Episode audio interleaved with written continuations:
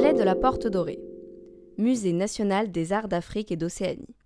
Comme tu t'en doutes peut-être si tu es déjà passé par le bois ou le parc zoologique, ce palais a aussi été construit à l'occasion de l'exposition coloniale de 1931.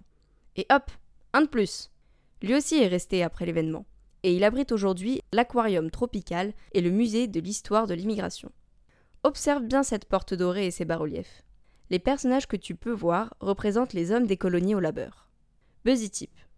Demande un guide audio à l'entrée du musée, tu t'y retrouveras plus facilement.